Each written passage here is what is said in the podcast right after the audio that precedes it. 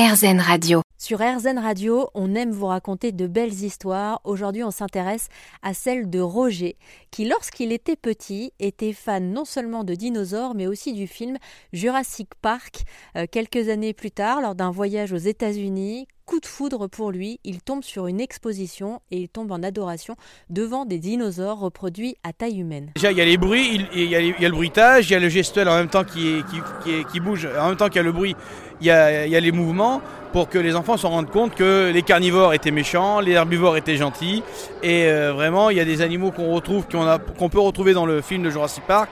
Et surtout, et les enfants, ce qui les intéresse, c'est de se reprojeter euh, dans le film de Jurassic Park. Depuis, Roger a choisi de sillonner les routes de France avec son exposition itinérante et ses dinosaures complètement hallucinants. Euh, pour certains d'entre eux, il a fallu plus de deux ans de travail pour pouvoir les reproduire à taille réelle. On a eu les, premiers dinosaures, on a eu les plans par ceux qui ont fait les films euh, de, Jurassic Park.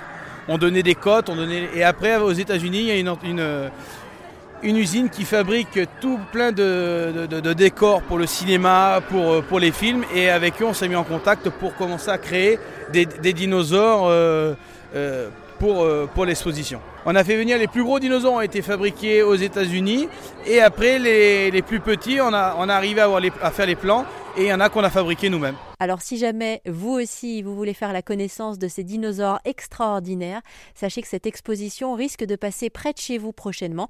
Je vous ai laissé toutes les informations sur rzn.fr.